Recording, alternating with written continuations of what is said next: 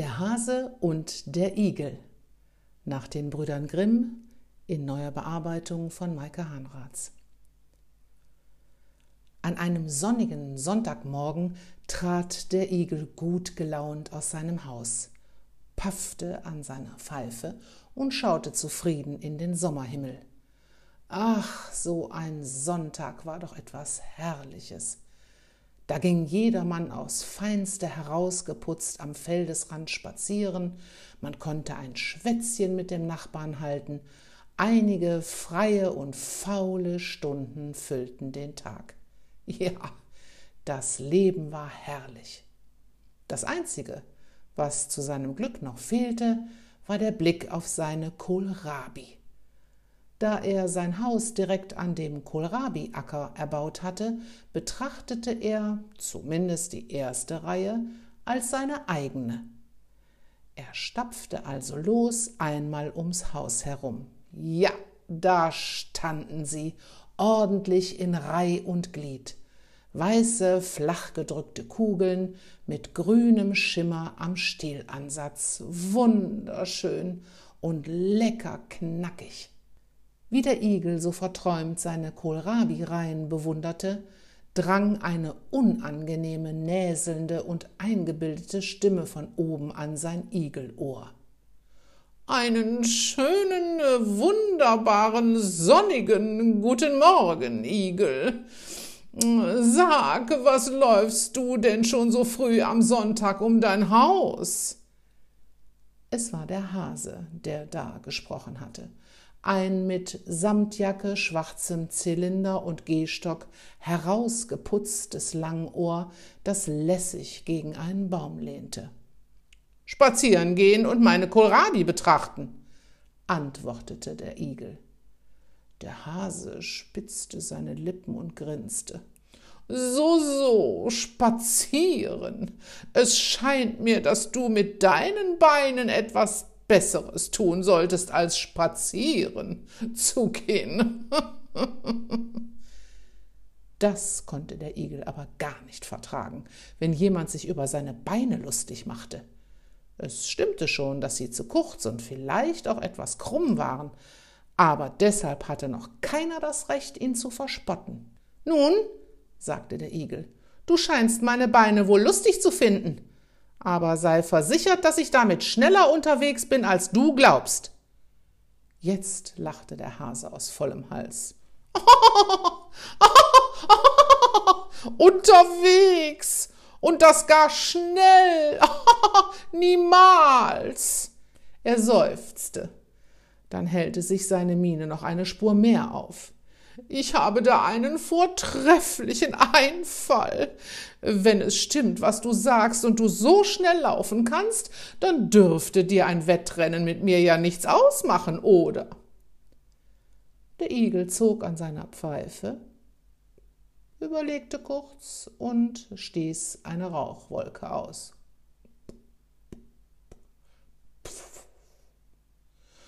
Du hast recht, es macht mir gar nichts aus. Im Gegenteil, ich bin der Meinung, wir sollten einen Preis aussetzen für den, der gewinnt.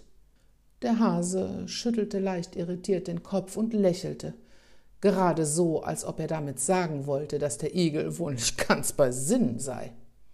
Gut, Igel, einen Siegerpreis. An was hattest du denn gedacht? Ich möchte von dir einen Goldtaler und, da hier nur Kohlrabi wachsen, einen Korb Steckrüben, denn ich werde gewinnen. Der Hase war völlig verdattert. Ach so, ja, du wirst also gewinnen? Unglaublich, deine Zuversicht. Nun gut, sei es drum. Einen Goldtaler und einen Korb Steckrüben. Ha, dann lass uns laufen. Der Hase begann, sich seine Jacke aufzuknöpfen. Gemach, gemach, meinte da der Igel. Der Tag hat gerade erst begonnen, mein Pfeifchen qualmt noch und in Hausschuhen ist schlecht Rennen. Gib mir eine halbe Stunde, dann treffen wir uns hinten am Acker, dort, wo die Brombeerhecken stehen. Abgemacht, meinte der Hase und spazierte fröhlich pfeifend schon einmal dorthin, ganz in freudiger Erwartung seines Sieges. Der Igel aber machte kehrt, klopfte am Türrahmen seine Pfeife aus und ging ins Haus. Und wenn der Hase nicht so schrecklich eingebildet gewesen wäre und besser hingesehen hätte, hätte er das vergnügte Grinsen im Gesicht des Igels gesehen und wäre vielleicht, ja, aber nur vielleicht, etwas nachdenklicher geworden.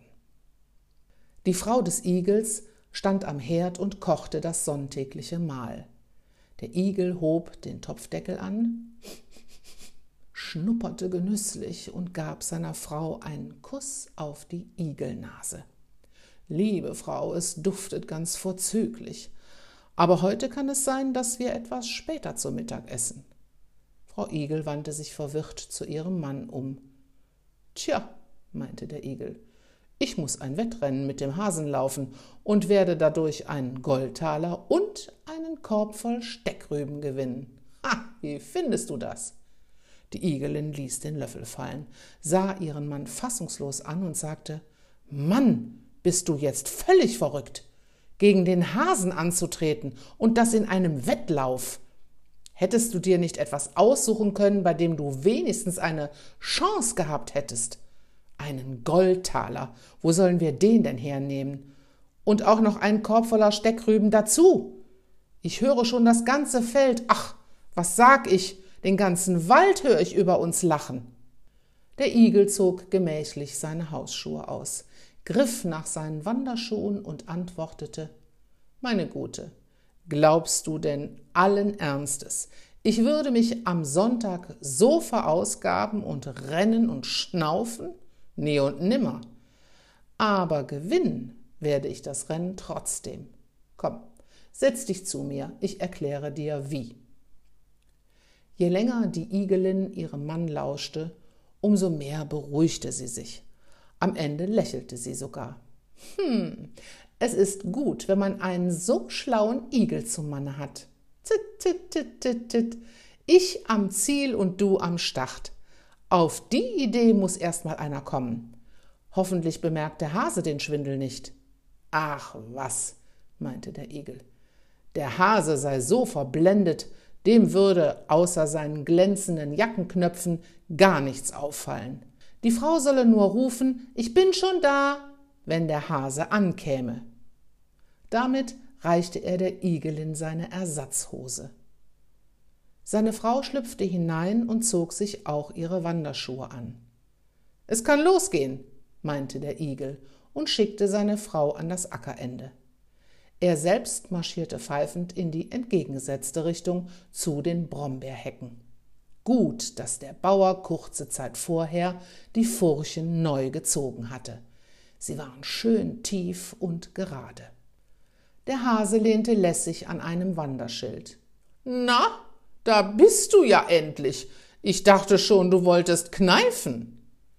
Ein Igel kneift nicht, er sticht, antwortete der Igel sauer. Nun gut, meinte der Hase, dann sticht er eben. Aber einen Wettlauf gewinnen tut er jedenfalls nicht. Bist du soweit? Und schon zählte der Hase an. Und eins und zwei und drei.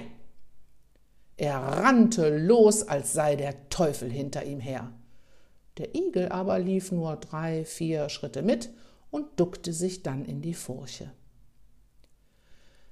Die Igelin sah den Hasen herankommen. Kurz bevor er bei ihr war, richtete sie sich aus der Furche auf und rief Ich bin schon da. Dem Hasen fielen bald die Augen aus dem Kopf. Keuchend stammelte er. Du bist schon da? Aber äh, das geht doch nicht mit rechten Dingen zu.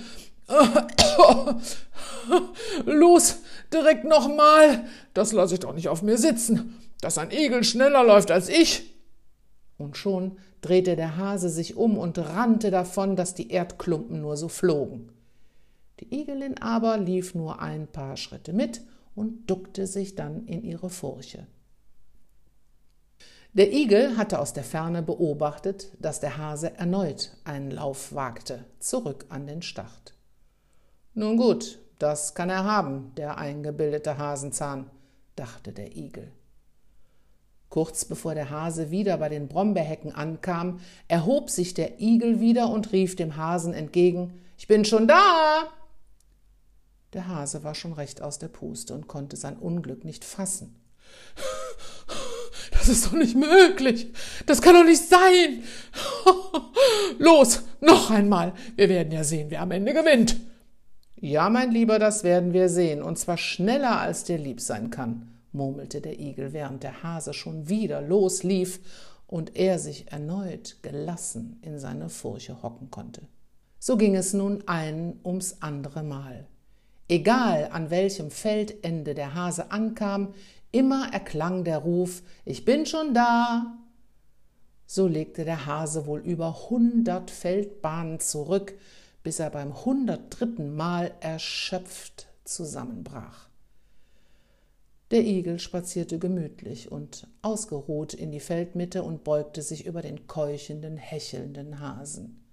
Na, Langohr, wie sieht's jetzt aus mit meinen kurzen, krummen Beinen? Hättest du nicht auch lieber so welche?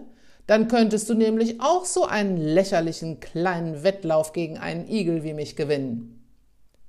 Der Hase winkte nur noch ab kramte in seiner Jackentasche und zog einen Goldtaler hervor. Mit letzter Kraft reichte er ihn dem Igel. Den Korb mit den Steckrüben bring ich dir morgen. Ja, ja, ist schon gut. Ruh dich erst mal aus. Ich unternehme jetzt mit meiner lieben Frau erst mal einen kleinen Sonntagsspaziergang. Ich brauche Bewegung, sonst werden die Gelenke steif. Der Igel grinste und stapfte zufrieden nach Hause. Dort wartete bereits seine Frau, die, stolz auf ihren schlauen Mann, den glänzenden Goldtaler bewunderte und meinte, ja, ja, Hochmut kommt vor dem Fall. Und so wurde es für beide ein sehr vergnüglicher Sonntag, an den sie noch lange und gerne zurückdachten.